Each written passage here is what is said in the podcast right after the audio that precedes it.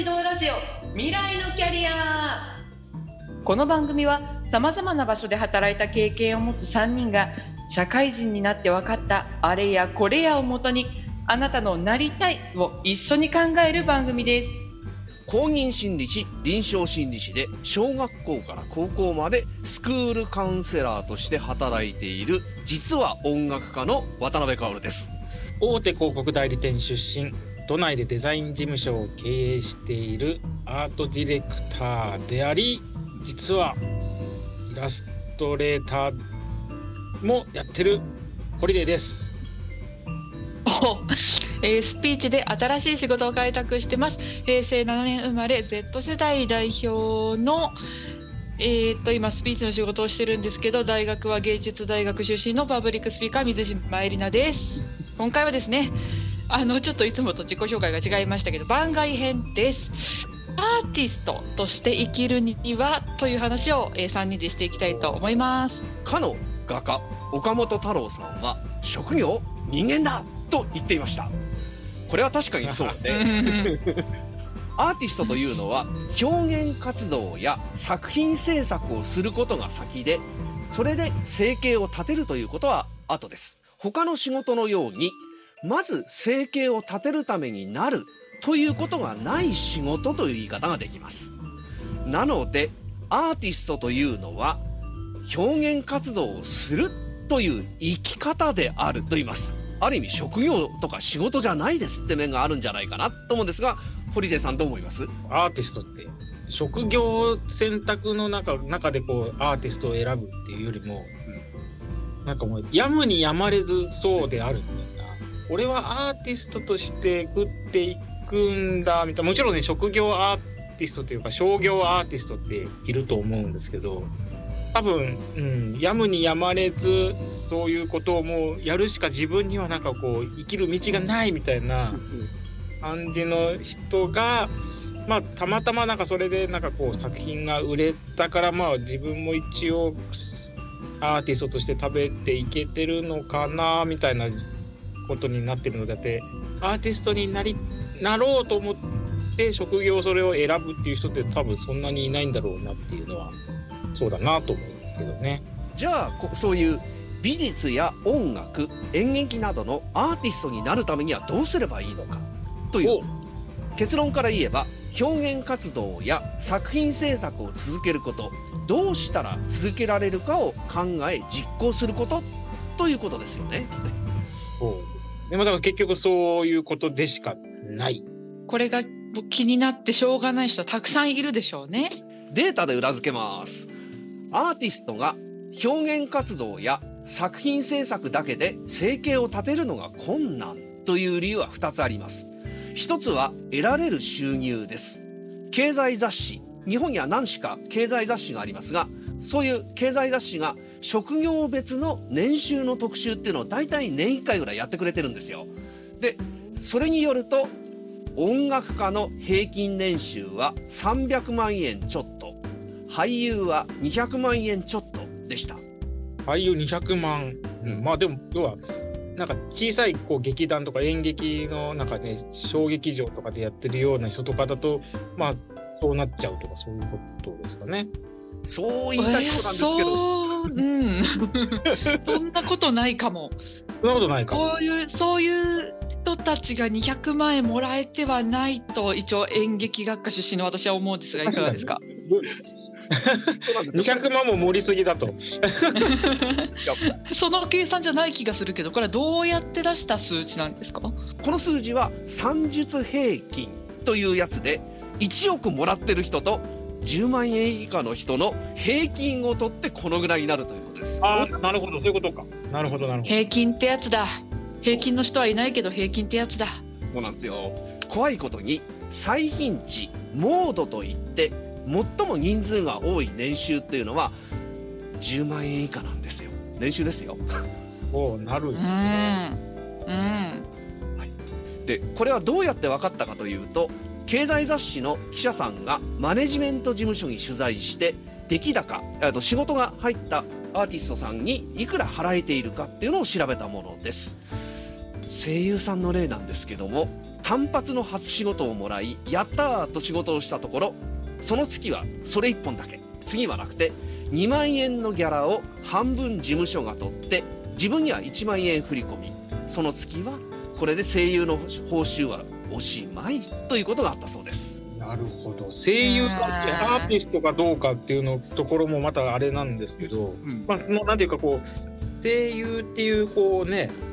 ある意味こう商業的にこう求められてるようなでもまあちょっと若干こうアーティストに近いみたいな人で、まあ、このありさまっていうことですよね。そして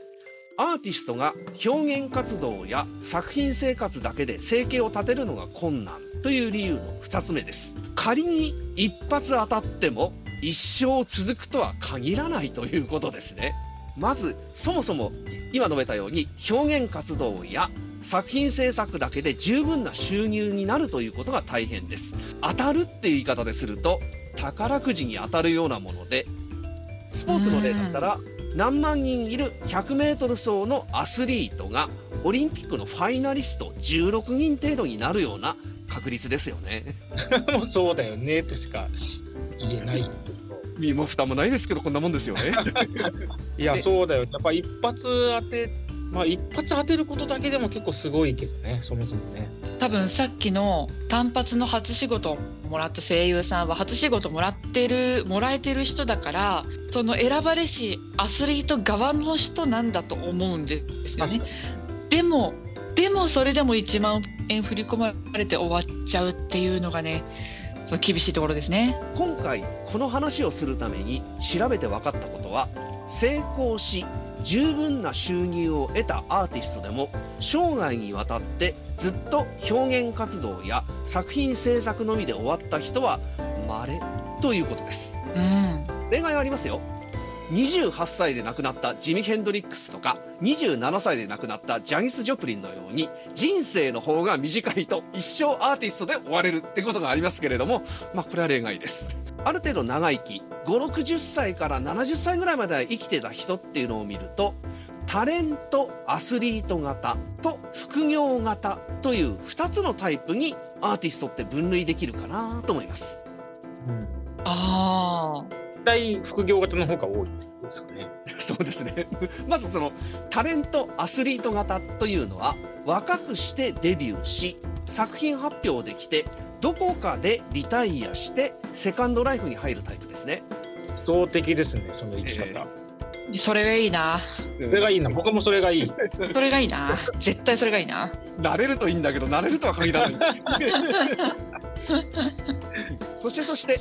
副業型というのはずーっと生計を立てる収入を得る副業があってライフステージによってアート活動と副業の比率が変わるタイプっていう風になりますね。おー副業の日賢いのかな？うん。ただなんかねその比率が、まあ、変わればいいけど変わらないって人もなんかいそうだけど例えばアートの世界だったら大学の先生になるって上がりと思われるんですけどもこれは副業がメインになったって言い方もできますよね。学校で教える仕事がメインです、まあ、月々うんうんうん大学から振り込まれる給料がメインですっていう点ではある種実はこれも副業型と言えるかなまあなんかそれはそれでいいいいけどね。そんなのもなんかこう、うん、こうやってお話しさせてもらったことからアーティストとして成功するにはどうするかどうしたらいいのかってことを言えば表現活動や作品制作を続けるしかない。野球で言えば打席に立ち続けないとヒットを打つことはできない。ということです。シビアに言えば1回ヒットを打っても次がヒットとなるとも限らない。となると表現活動や作品制作と生計を立てることを分けて表現活動や作品制作を続けられる状況を作ること。さっきのタイプ分けで言うとずっとちゃんと生計が立てられる副業があった方がいいよというようなことが必要になるわけです。まあ、そりゃもう本当ねおっしゃる通りだしもうそりゃそうでしかないよねっていうことなんですけどなんだろうな。だからさっきも冒頭言ったようになんだろうな。なんかこうある意味こうね創作ってこうやむにやまれずの部分があるじゃない。まあでもまあもちろんねだから生きていかなきゃいけないからまあね生計は立てなきゃいけないしっていうのですっごいこう薫先生の言ってることって正しいと思うんだけどなんか切ない話だね。うん、切ないですけどねでもなんかその副業っていろいろあるじゃないですか大学の先生とかって自分がアーティストとしてする副業じゃないですか。からその人が自分がアーティストとしていられる副業を選ぶみたいなことも必要なのかもしれないですね。ポジティブな話ですね。多分だからそのなんかこうあれだよね多分このメッセージを今日のこのメッセージは誰に向けてのメッセージなのかっていうところもちょっとあって要はなんかほら、うんあの僕らの思う僕らの思うというか多分世の中が思うアーティストってうん当たり前だけどこう成功してる人が、まあ、よくこう目につくわけじゃない。そうですね。そうアーティスト。として一山当てたらウハウハだぜみたいな、えーことをイメージされてる方がもしいらっしゃるんだったらいやいや相当厳しいからねっていう話かもしれないしまあ逆に言うともうなんていうかこういやそういうことじゃなくてもう私はこれをもう表現しないと死ぬとか。うんうん。うんうんいけないみたいなやむにやまれずやってる人はまあきっとまあこんな話とかを聞かなくてもまあなんかまあなんか何がしかこう創作活動をねあのどういう形かでもこう続けていくんだろうしっていうことでちょっとなんかそのあたりのね、うん、だまあだからどっちにしてもなんかこうアーティストだけでこう食っていくってもう本当に厳しいよっていう話を今日はなんかこうなんかそういうこう学校の先生とか親みたいな話を今日はするみたいなそういう感じなんですかね今日は。いやいや まさかまさか、えっと、多分ここまでのネガティブな話っていうのは高校生に対して言うとしたらだからやめなさいみたいな文脈で語られることが多いかなと思うんですがそうじゃなくて、うん、そうじゃなくて、うんうんうんアーティスト活動を続けたいんだったらこうするといいですよっていうメッセージになるといいなと思って話をしています。ぜひぜひ、うんそういう話にしそてれはそうだ。それはそうだ。でそういう意味ではかあの例えば芸人さんも含めて駆け出しの頃にいろんな仕事をしたりいやーなんかアートの方の収入は10万円ないんだけど他のことではではちゃんと生計立てててでもそのやってることがなんかアーティストとして恥ずかしいから隠したいなみたいな気持ちになる人もいるかなと思うんだけどいやそんなことはない生計は別ですから堂々としてなさいってことはぜひ言いたいところですね。なるほどそれは前向きないい話ですね。でのなんでこんな話を思いついたり言いたいかっていうとご存知の通り私自身がそうでして 公認心理師や臨床心理師っていうのは世を忍ぶ仮の姿で私は音楽家ですという自信で 自信というか自信に世を忍ぶ仮の姿。今日はだからそれが、まあ、最終的にはそれが言いたかったって そうですねカオル先生のそれがね。大大事です大事です。このポッドキャストでもずっと流れているバックの音楽とか冒頭の音楽は全て私の作曲と演奏と録音によるものですし Spotify でも Amazon でもちちゃんと配信私の曲は配信されてますということになります。そうだ。聞いている人はきっとこれを知らない。ね、そうなんですよ。これカオル先生が作ってるんですよ。ちなみにそのねだからその副業タイプっていうことにね薫先生はなるんですけどうん実際こう副業ってなんかこうインカムみたいなのっていうのはあったりするんですかね？あるんですよ。おあのすごい。お著作権があるものを作るっていいなぁと思うのは作った後配信してると私が働かなくても著作権使用料とか印税収入が入ってくるってことでこれはいいなぁと思います。へー。おー。いいな印税憧れる。でも二人とももうだって印税系じゃないんですか？そんなことないんですか？僕が印税系じゃないですよ全然。でもポンデライオンめっちゃ見るけどあの私がポンデライオンをあの見るたびにホリデーさんにはどれぐらい入るのかな？みたいな。あのーあれは厳密に言うとね僕が会社員時代に作ったやつなのであの今でもあでもそうかそうか。保有してるんですが。そうかそうか。会社でしたもんねその時は。だからそんなにそんなに入ってこないそれを生計のネタにしようと思うともう本当今日の本当に今日の話と同じになっちゃいますね。はい、そうなのかホリデーさんですら。そうです。当然私もホリデーさんほどの知名度知名度がないので著作権収入がありますと言ってもさっきの分類で言うと年間10万円以下のカテゴリーに入りますというそうですよね。うんうんうんうん。ここまでの流れを聞けばぜひ保護者の方親の立場の方というのにこのメッセージ伝わるといいなということとしてはアーティストになりたいという人はどんなに止めてもなろうとします。そうだ。私 がそれそうだ。そうだそうだそうだ。そうだそうだ。表現活動や作品生活イコールアートは職業ではなくてその人のやりたいことだからですよね。うん。で演劇の話鴻上庄司さんという方がいらっしゃるんですが俳優のオーディションをやると必ず30代以上の方からの応募があるんだそうでそういう人は若い人に俳優になりたい。でも止められたがでもやりたい。で応募してくるんだそうです。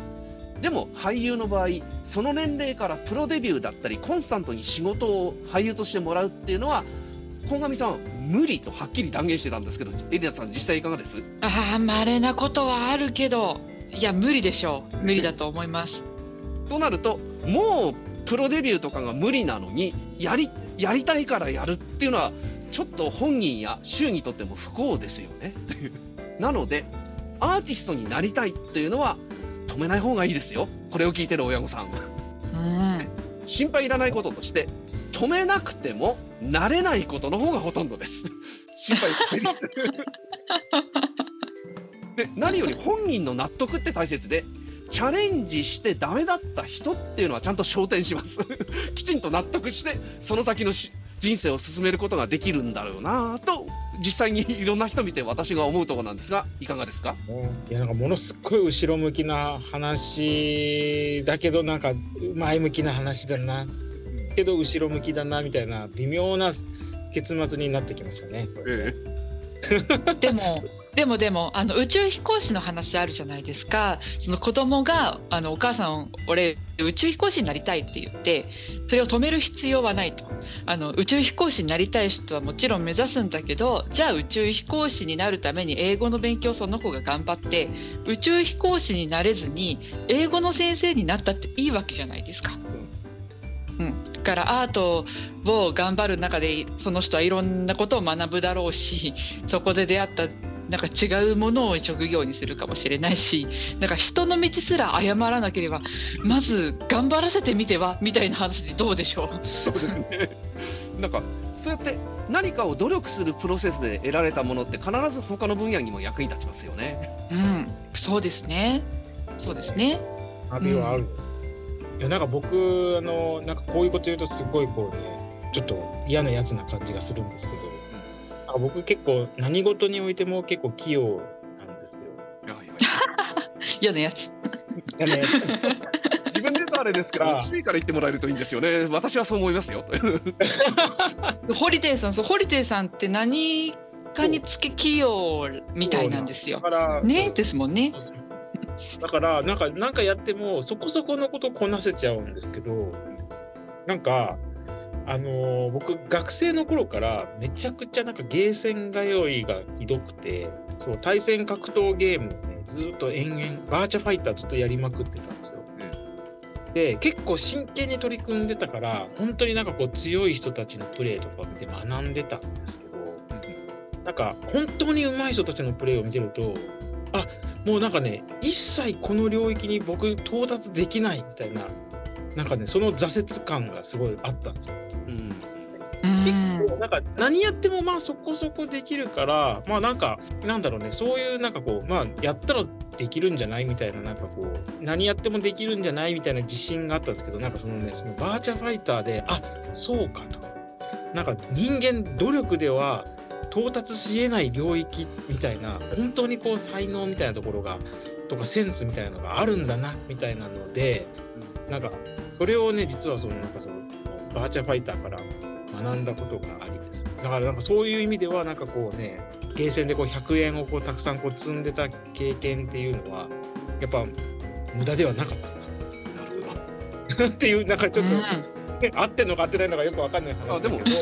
今今の子だったらアーティストとはちょっと違うけど e スポーツのプロになりたいって人に向けには非常に響く話かもしれないですね。いやそうなのよ。だからやっぱり結構アーティストも e スポーツのもう、えー普通のスポーツのアスリートもそうだけどやっぱりそこで活躍できるってマジでなんていうかこうね本当すものすごい競争の中でやっぱり生きてるよなって思うし、うん、なんだったらちょっと自己プロデュース能力もちょっと必要だしみたいなうん。ところで、まあ一言で言うとやっぱ厳しいよねっていう感じですかね。ポジティブに言えば一度やってみると凄さがわかるしひょっとしたら自分がセンスがある人かもしれないやってみないとわかんないよってとこですね見ないとわかんない。確かにね。あでもあの私すごい思うのが私出会うって才能だと思ってて例えばオリンピックってたくさんのレア競技があるじゃないですか。え別にじゃあレアじゃないけどでカヌーの競技があったとして私ってカヌーの才能ものすごいあるのかもしれないけどカヌーに一回も出会わなかったから私はオリンピック選手になってないわけじゃないですか。でするとその人の環境で出会ったものってすごい縁だし才能だと思うんですよね。だから出会ったらやってみるっていいかもしれないですね。うん、それは結構大賛成。いお大賛成ですって。やなんかそう思うのそのなんかこのね未来のキャリアってそのキャリアに対してのなんかすごいこういろんなこう情報をまあなんていうかね聞いてもらいながらなんていうかねその人にとってのまあより良いこうキャリア感みたいなのが形成されていいキャリアを歩んでいけたらいいよねっていうことなんだけど、うん。なんかこうすごく難しいのがなんかそのこっちの方が得なんじゃないかとか。うん。こっちの方がリスクが低いんじゃなないのかみたいなことだけでうん。やってもなんか自分のなんかこう幸せにつながらない可能性も結構あるというか。うんだからその今エリナちゃんがじ、ね、言ってくれたそのなんか出会いがなんか才能みたいなのってなんかすごくいいなって思って、そうだからそうねなんか自分がこうピンとくるものっていうことに出会えただけでもなんか実は超ラッキーだし超才能確かに。れないうん、それをなんかもうあのとことんまで一回やりきってみるっていうことで気づくことがたくさんねめっちゃたくさんありそうだから、うん、その方が、なんかもしかしたらキャリア、うん、その先の自分のキャリアもなんかもうちょっとなんか、うん、主体的にこううん選べるんじゃないかなっていう気がするっていう意味ではものすごいいい話だなって思う。そうですよね。で出会ってとことんやりきるって若ければ若いほどやりやすいじゃないですか。年を重ねるほどにやりにくくなっちゃうから若い時にこそ出会ってやりきらせとくみたいのもこれ保護者の方は必要ですよね、カオル先生。そうですね というところで、うんもうそうですねと言わせてますけど、はい。